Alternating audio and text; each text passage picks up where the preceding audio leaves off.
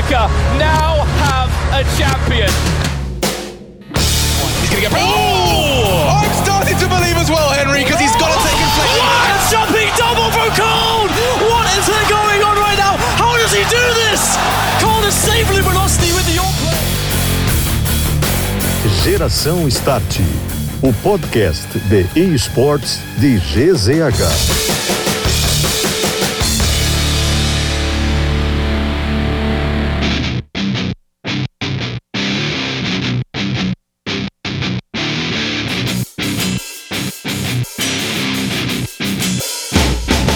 Está dado start, chegamos para mais um episódio do nosso G-Start, o seu podcast de esportes, de esportes eletrônicos, de games aqui de GZH. Chegamos no nosso episódio número 53, sempre com a parceria da KTO.com, onde a diversão acontece.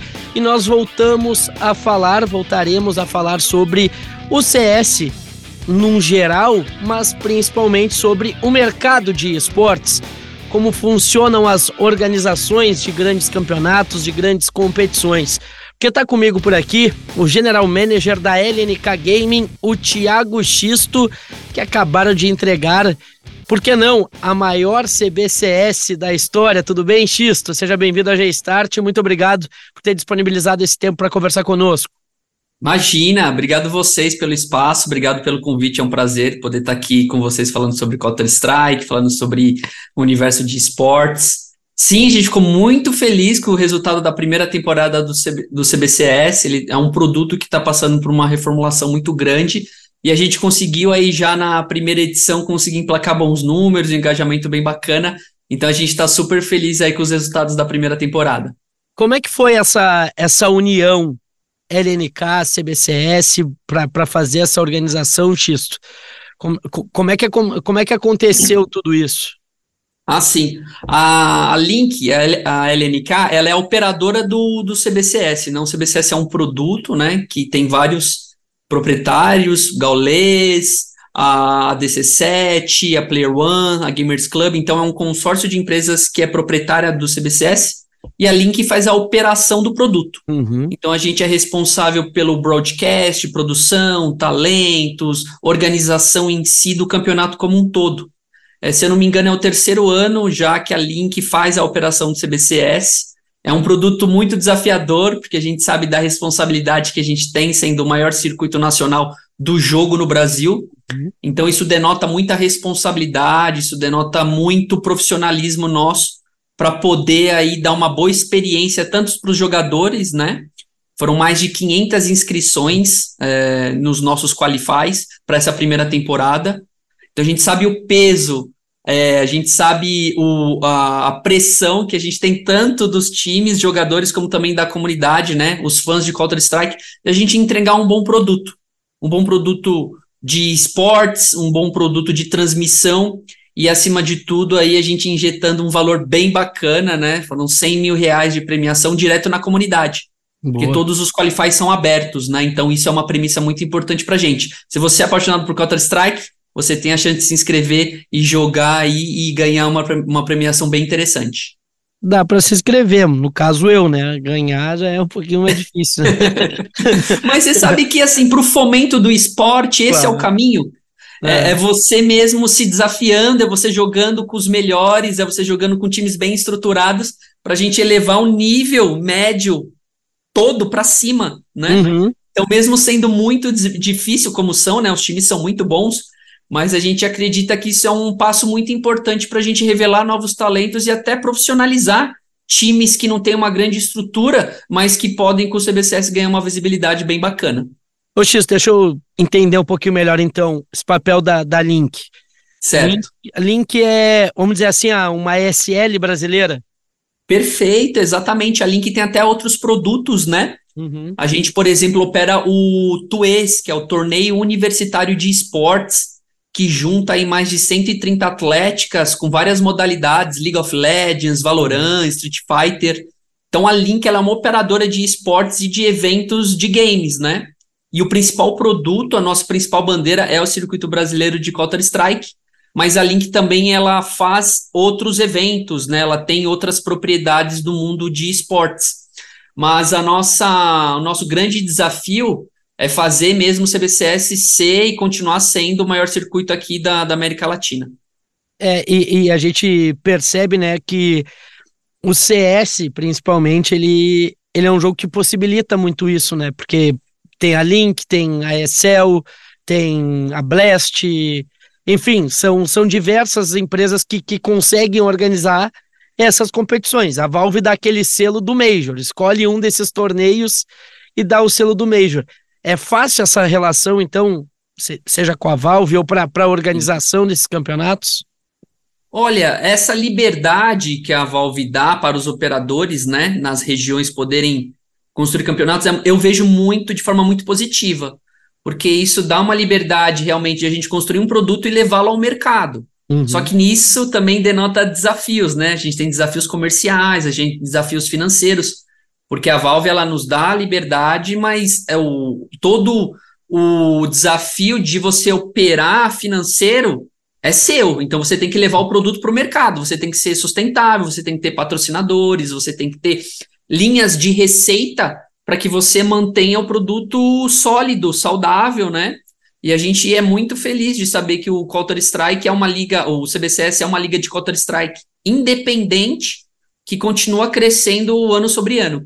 Então, esse desafio, nessa liberdade da Valve, denota também uma responsabilidade desses operadores, né? Uhum. A gente tem responsabilidades ali de construir os produtos, mantê-los de pé e entregar uma boa experiência para a comunidade. Que é mais difícil, Xisto?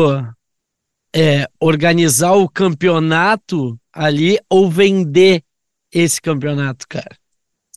são vários desafios, né? Eu, eu digo que eles são igualmente bem relevantes, né? Operar um campeonato de Counter-Strike é, é muito complexo, né? Mas a gente tem uma empresa, como eu, como eu mencionei, a Gamers Club é uma parceira oficial do CBCS. Então a, a Gamers Club tem uma tecnologia, tem um know-how, tem um, tem uma expertise né, na, uhum. na construção de campeonatos que deixa o nosso produto muito sólido. Então a gente é super bem resolvido nessa questão de chancelamento, inscrição, é, toda a gestão de esportes, né, toda a gestão das equipes, ela é muito bem realizada. E o desafio é um desafio de um produto que precisa de patrocínio, né? A gente sabe que é um mercado muito competitivo, né? A gente está no mercado de patrocínios, então a gente briga por verba ali. Eu uhum. posso falar isso com bastante propriedade, porque eu trabalhei muito tempo em agência de publicidade. Eu fui por 10 anos, né, um mídia dentro da agência, então era exatamente esse profissional que busca a melhor oportunidade de investimento para os clientes, para as marcas, né? Você faz estudos de mídia, você faz estudos de comportamento para entregar para o seu cliente a melhor estratégia para ele, seja um campeonato de Counter-Strike, seja uma inserção na TV, seja uma inserção numa revista. Então, tem vários profissionais hoje capacitados que, graças a Deus, eu posso dizer que já estão olhando muito para esse universo de games, né? Uhum. A gente está numa nova fase. Então, o esporte, o CBCS, como um grande exemplo que a gente pode dar, é um produto de mídia muito forte onde as marcas podem engajar essas comunidades, conversar com essas comunidades, prover experiências e associar, né? Associar a sua marca como um todo a um circuito que diverte as pessoas, que dá entretenimento, que dá conteúdo e fomenta a comunidade, né? Querendo ou não, a gente está fomentando, a gente está ajudando a comunidade a crescer. Então, o desafio comercial ele é muito grande. Mas a gente é muito feliz de dizer que o CBCS ele já tem várias propriedades, tem vários patrocinadores, né? Sempre teve desde a sua primeira edição. Então isso chancela também a gente como um, um produto de mídia muito confiável, né? Onde empresas de relevância no Brasil e fora do Brasil podem investir. Sabe que, obviamente, bom, tu está falando com certeza de São Paulo, né? Eu tô, eu tô falando aqui de Porto Alegre, né? Sim. E o que a gente consegue observar, principalmente aqui no Rio Grande do Sul, é uma dificuldade muito grande.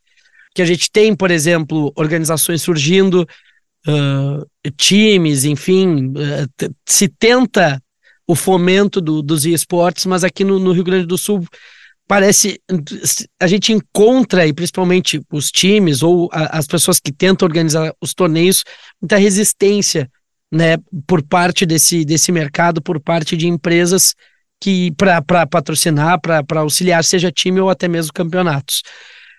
bom, tem uma vasta experiência na publicidade, que tu, que tu acabou de dizer aí 10 anos e, e, entende muito bem esse, esse mercado.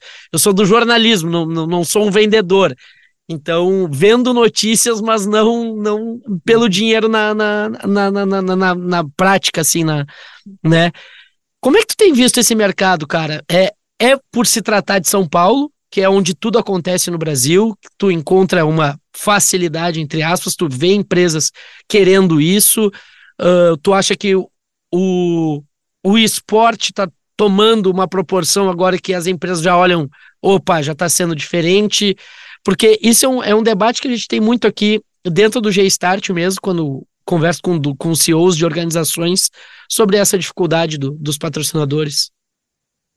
Olha, eu acho que isso explica um pouco do, do mercado até do Brasil, né? A gente uhum. sabe que tem uma concentração, principalmente quando a gente fala em eventos, tem uma concentração muito grande em São Paulo e Rio de Janeiro, né? A gente vê isso na prática. O que eu não acho que é saudável, tá?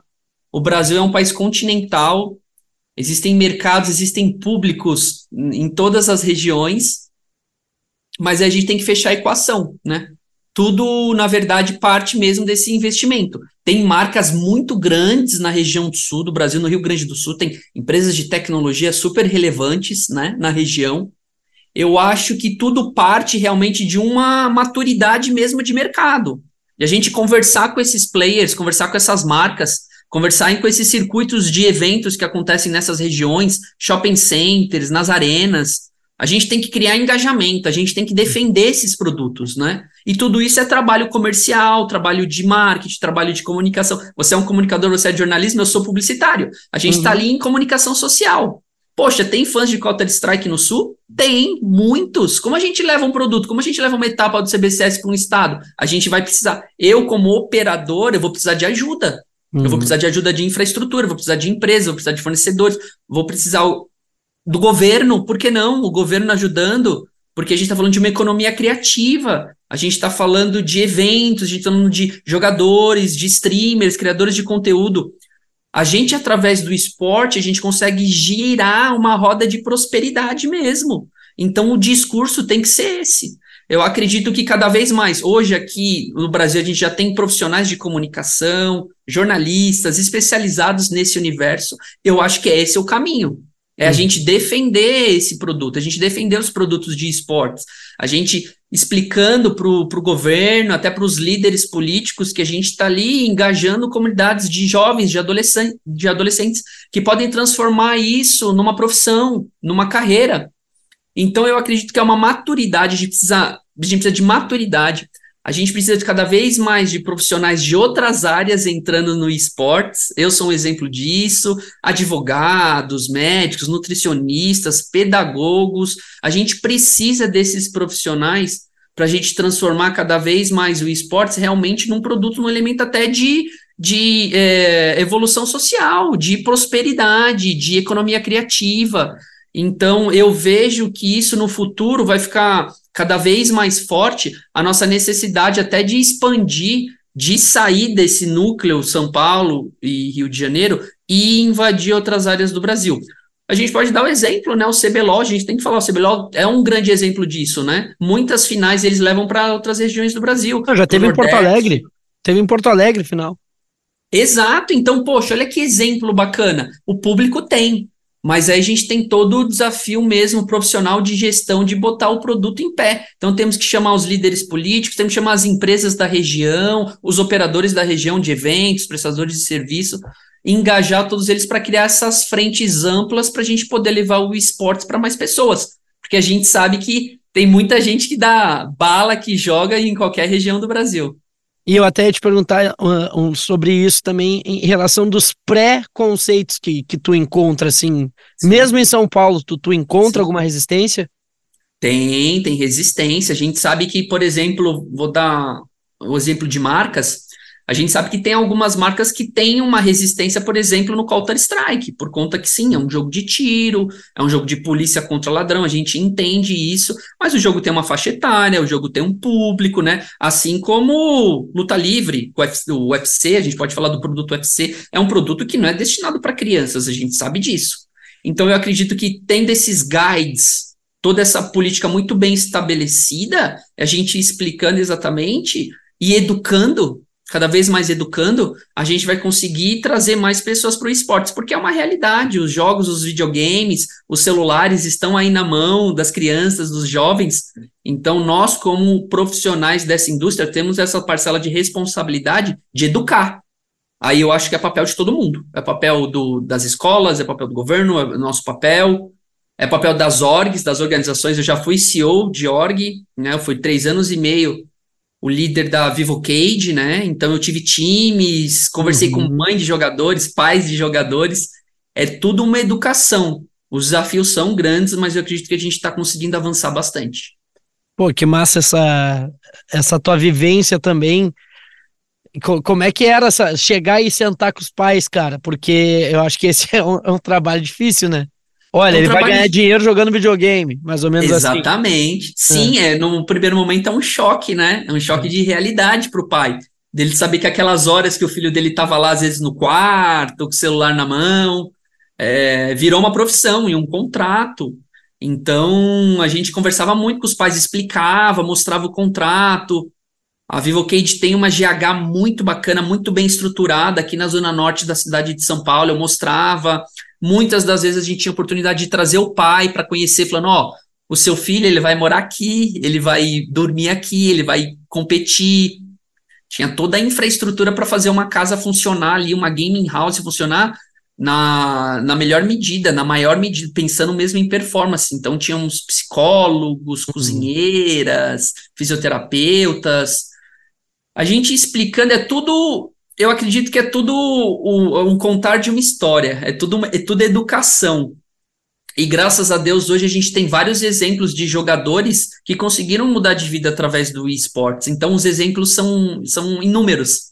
A gente explicando para o pai, mostrando os torneios, mostrando a estrutura, o profissionalismo, eles ficavam felizes porque, na verdade, é o seu filho realizando o sonho de vida dele não é nada diferente de uma mãe, por exemplo, indo levar o filho numa peneira no Grêmio, uhum. por exemplo. Não, não é diferente. Mudou a modalidade, mas o esporte, o sonho, ele é o mesmo, ele se mantém, né?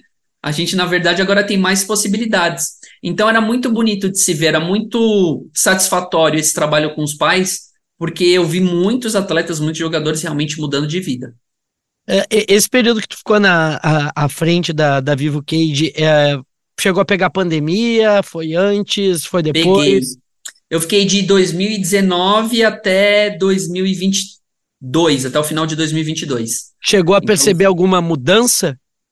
Teve, teve mudança, Nossa. porque por um momento a gente, eles ficaram isolados, né, na GH, não tinha mais eventos uhum. externos, porque na época a gente estava disputando, o nosso principal, que a gente estava disputando era a LBFF, Liga Brasileira de Free Fire, fomos duas vezes campeões, e eles jogaram inteiramente de dentro da, da GH. Foi tudo remoto, né, como a gente fala. E também foi, foi um momento de turbulência, a gente teve que se readequar, a gente mudou nossa estrutura, a gente isolou as pessoas que a gente poderia isolar, a gente tinha uma restrição de entrada dentro da casa, a gente, nós nos preocupamos muito com a saúde deles e a gente teve que se transformar. E os campeonatos aconteceram, tivemos que fazer um trabalho psicológico muito forte, porque o atleta, o atleta de esportes, ele já é sobrecarregado, né, de ansiedade, de pressão, eles são figuras públicas, eles são muito fortes nas redes sociais e são muito novos. Então tem um papel de fortalecimento mental muito importante. Então tudo isso foi feito foi desafiador, tivemos que mudar muito a nossa estrutura, mas é, até nesse período a gente conseguiu atingir bons resultados. Sabe que é, eu, eu acho que essa é a principal preocupação muitas vezes, né? O ficar muito tempo na frente do videogame, ficar muito tempo na frente da TV, na frente do computador. E, e muitos não têm esse conhecimento do, da rotina, por exemplo, fisioterapia, uma dieta saudável, Isso. exercícios, enfim, toda psicólogo, médico acompanhando. Eh, muitos não entendem também toda a estrutura que uma grande organização tem, né, por trás para ajudar esses jogadores. Com certeza, porque a gente está desenvolvendo pessoas, né? O esportes é um jogo eletrônico, mas ele na verdade é tomada de decisão em segundos. Uhum. A parte mecânica, que é o que a galera vê, que são os dedos, os teclados, é uma parte. Tem todo um trabalho psicológico, tem todo um trabalho de comunicação, tem todo um trabalho de liderança, de trabalho em grupo, tem todo um engajamento mesmo de a gente faz, de a gente poder extrair o melhor desses jovens, desses atletas. Então a gente faz um trabalho multidisciplinar. Eles têm treinadores específicos dedicados, eles têm o espaço deles ali, a sala deles dedicada, eles têm todo um espaço, toda uma infraestrutura de tecnologia e toda uma infraestrutura de acompanhamento e recursos humanos mesmo, de pessoas, para desenvolvê-los.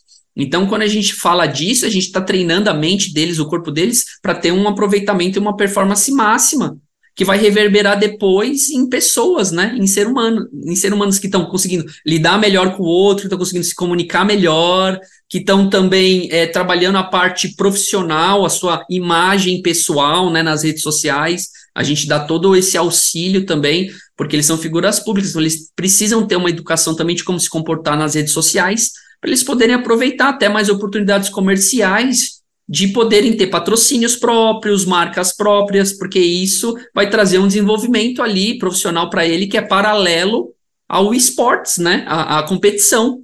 Ele, muitos deles fecham contratos com plataformas de stream, muitos deles fecham é, é, patrocínios específicos, então ele consegue trabalhar a carreira dele ali de uma forma bem holística.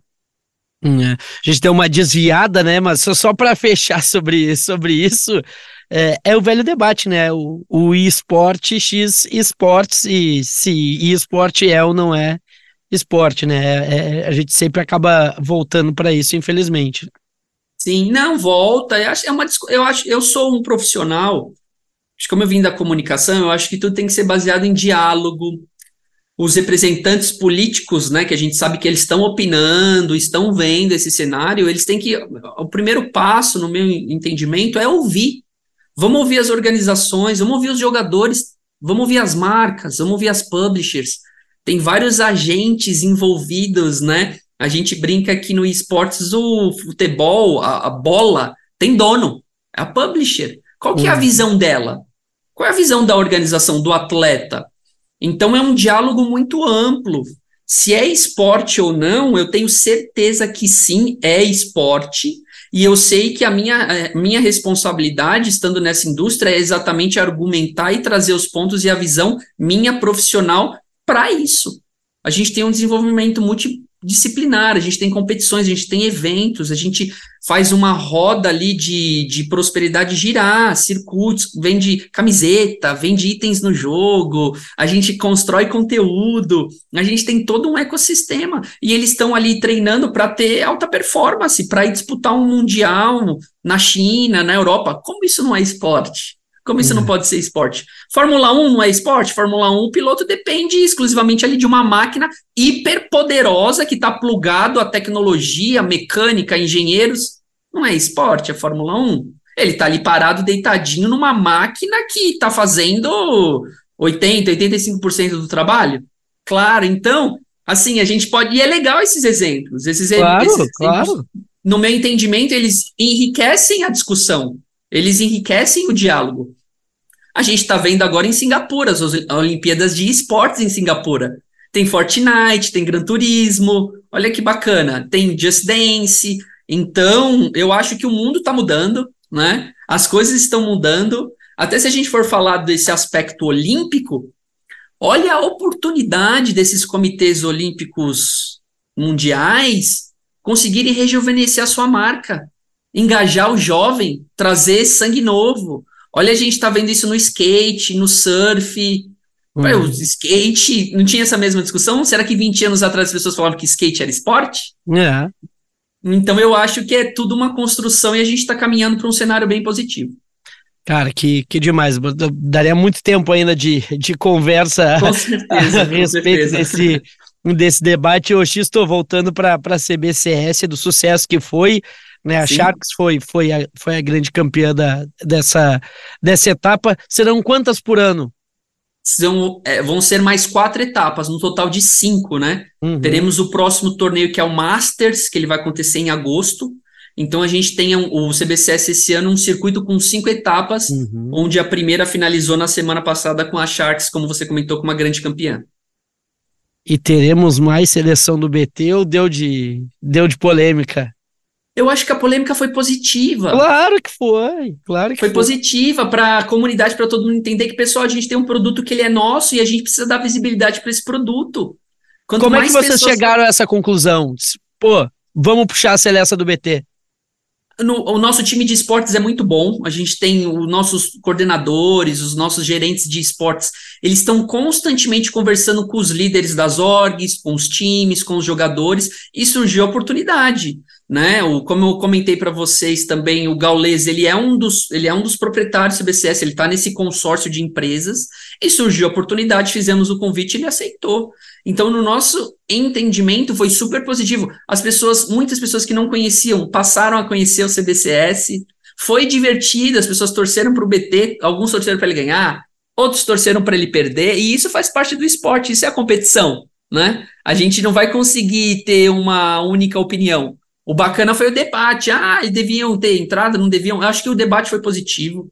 A maioria das pessoas entenderam que quanto mais visibilidade a gente dá para o campeonato, melhor ele vai ser ele vai ter uma estrutura melhor, ele vai ter mais parceiros, ele vai ter mais engajamento. Então, tudo isso vai somar para uma experiência mais bacana. E para as próximas, eu não posso afirmar nada, mas eu acredito que até o BT e todo mundo gostou muito. Até porque ele é um. Grande parte do, do trabalho dele é criação de conteúdo, ele é um criador de Uhum. conteúdo. E tem um conteúdo mais legal para ele transmitir, por exemplo, numa live dele, do que disputando um torneio. Então É um é, é título muito nacional, né? É um título nacional, pô. Exatamente, com outros times, com o Plano, com a MBR, com a Fury Academy, com a Sharks. Olha que legal, eu acho que a gente cria uma experiência mais bacana, mais divertida. E soma para todo mundo. ó, O público, os fãs do BT vão ter mais conteúdo, a galera no Twitter vai ter mais pautas para conversar. Então eu acho que foi uma experiência bem legal. É, eu, bom, eu sou fã desse conteúdo criado, enfim, pela tribo e, e principalmente pela Celeste do BT desde que começou no RMR, participando de, de alguns qualificatórios, e eu acho que só agrega, cara. Tipo, eu, eu, eu sinceramente não entendi qual foi a polêmica. Tipo, por que que, ah, não, né, eu acho que era os times que entraram por qualify, e, enfim, não, não, Foram invites. é, não, não se isso, é. sentiram, né? Porque como foi invite, ele não precisou passar por qualify, enfim. Mas é, é a visibilidade, né? Não, não Eu- sim, eu acredito que no fim foi muito bacana, a grande maioria da comunidade gostou, e acho que a gente entregou um produto de entretenimento, um produto de esporte, teve emoção, teve brincadeira, teve jogada boa, jogada ruim, mas no final a Sharks foi o melhor time, ganhou de forma indiscutível, então a gente ficou muito feliz com o resultado no geral. Bom, e agora para o próximo, quando é que ocorre a- essa segunda etapa e o que, é que a gente pode esperar desse CBCS? Masters acontece em agosto e a gente vem com mais premiação, 200 mil reais de premiação. É um, um circuito, é uma etapa maior do que a primeira. Uhum. Eu espero mais engajamento, eu espero mais times, eu espero mais jogadores inscritos e que a gente continue que- quebrando aí, trazendo mais números de audiência. A gente teve um pico de 45 mil pessoas no nosso primeiro dia, numa quarta-feira de tarde. Então, para o primeiro dia de transmissão, a gente tem um pico numa quarta-feira. Eu fiquei super feliz com os resultados. Todo o time, mérito, todo o time do CBCS, mérito dos times, mérito dos jogadores. Então, eu acredito muito nisso. Eu acredito muito que o, nós, como operadores, a gente tem uma, uma, uma responsabilidade eh, primordial do produto, mas quanto mais pessoas engajarem, quanto mais a comunidade engajar, mais os times engajarem, mais a gente vai ter uma experiência bacana no final. Então, o CBCS, o CBCS Masters em agosto, com mais premiação, é um circuito que tem um escopo de projeto muito maior e a gente está muito feliz aí do que, do que a gente já está planejando. É, e aí que mais organizações entrem, né? Seja por Qualify ou, ou- ou através dos invites, enfim, mas porque a premiação vai aumentando, os times de qualidade, né, mais Isso. fortes vão se interessando e a audiência vai subindo, né? É, é a qualidade do produto que chama também, né? Exatamente, e a gente tem a possibilidade de colocar os melhores times que estão no Brasil de se enfrentarem, né? De poderem testar as suas lines, estratégias novas, com lines novas, né? A gente sabe que agora esse mês de julho tem um período de transição, os times estão grande parte deles estão se reformulando, estão contratando, estão trocando jogadores, mudando a sua estrutura. Então, uma grande oportunidade também das, das organizações de realmente testarem uma line nova, de colocarem seus times, seus novos jogadores à prova e poderem aí disputar uma premiação que é bem relevante, né? É um valor é, muito significante. Então, a nossa estimativa e nossa expectativa é que a gente tenha mais times relevantes também participando agora do, do nosso Masters. Inclusive, né, Tiago, a gente está gravando esse dia 3 de julho, dia histórico, né, da, da confirmação de Fallen e Cello se juntando a Arte e Yuri Cacerato para Super Fúria, para Panela Brasileira, enfim, vamos descobrir se vai, vai dar tudo certo no fim do mês no, no play-in do, do IEM Colônia, mas a gente está vendo, né, movimentações na Imperial, no MBR, na PEN, enfim, são muitos times, né, e, e, e muita qualidade, porque claro que se mira esses times que estão nas competições europeias, a, a, os grandes torneios, mas tem muito CS de qualidade aqui no Brasil, né? Muito jogador. Com, cer com certeza, fiquei super feliz com o anúncio, desejo toda boa sorte pro Fallen, né? Ele é o, ele é o nosso grande, é o professor Pô, então eu desejo todo, tudo de bom para ele, para a nova fase da Fúria, né? Que a Fúria ganhe mais relevância, que ele jogue bem. Acho que faz bem para o Brasil, faz bem a gente mostrar nossa força lá fora, dos nossos jogadores, das nossas organizações. Isso é bom para todo mundo. E o CBCS tem um papel nisso, né? Tem um papel de poder a gente dar visibilidade, a gente poder dar estrutura, a gente poder abrir ali uma porta de oportunidade para novos times. A gente tem que trazer, a gente precisa descobrir o novo Fallen, a gente precisa descobrir, a gente precisa de ter mais jogadores assim. Então eu acredito que circuitos e torneios como o CBCS são muito importantes para a gente fomentar essa comunidade e dar essa visibilidade.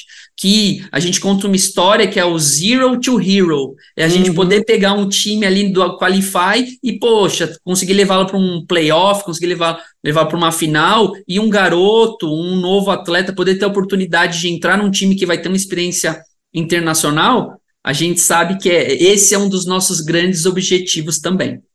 Para fechar assim, Xisto, tu espera um CBCS nessa construção toda, cada vez mais evoluindo, chegar num patamar de um CBLOL? Sim, com certeza. Um dos nossos grandes objetivos como CBCS e meu como gestor da liga agora é a gente conseguir chancelar vagas para torneios internacionais. Eu quero uhum. realmente que o CBCS seja a grande bandeira aqui da América do Sul de a gente poder mandar talentos, jogadores direto das nossos, dos, dos nossos circuitos, daqui das nossas etapas, para torneios internacionais, para a gente poder construir esse caminho, essa jornada de valor, de a gente poder rentabilizar e poder trazer as comunidades para experiências bacanas, eventos presenciais. A gente tem um pipe aí muito ousado de CBCS, e eu acredito aí que até com o CS2, né? Que é uma, uma janela de oportunidade. O, o jogo vai vir todo reformulado. A partir do ano que vem já, já vão ter vários torneios oficiais já operando com o CS2 e o CBCS também vai operar com o CS2. Então eu acredito que vai ser o momento de um novo game, de trazer e a gente poder conhecer novos heróis e, acima de tudo, poder conectar. Poder conectar a região brasileira, os jogadores brasileiros, talentos brasileiros com times, organizações e circuitos internacionais. Esse é o nosso grande objetivo esse ano. Xisto, muito obrigado, mestre. Bom trabalho e ainda mais sucesso para a Link, para a CBCS. Eu que agradeço o espaço, fico à disposição. Muito obrigado a gente ter essas janelas para poder falar sobre o CS, para poder conversar com as pessoas, para poder trazer a nossa visão. E eu agradeço aí, fico à disposição para conversas futuras, tá bom? Um abraço para todo mundo. Muito obrigado, Thiago Xisto, nosso convidado nesse episódio 53 do G-Start, que tem a parceria da KTO. Para todo torcedor existe a KTO.com, palpite com razão, palpite com emoção, palpite com diversão. KTO.com te registra lá e dá uma brincada. KTO.com, onde a diversão acontece. A gente volta na semana que vem. Segue o Thiago Xisto, segue lá a CBCS em todas as redes sociais. Dá aquela moral também no arroba Douglas Demoliner no Instagram e no arroba Demoliner no Twitter, que agora de vez ele tá acabando, gente. Aproveitem, são os últimos momentos do Twitter. A gente volta na semana que vem para falar mais sobre os esportes eletrônicos. Até uma próxima. Valeu!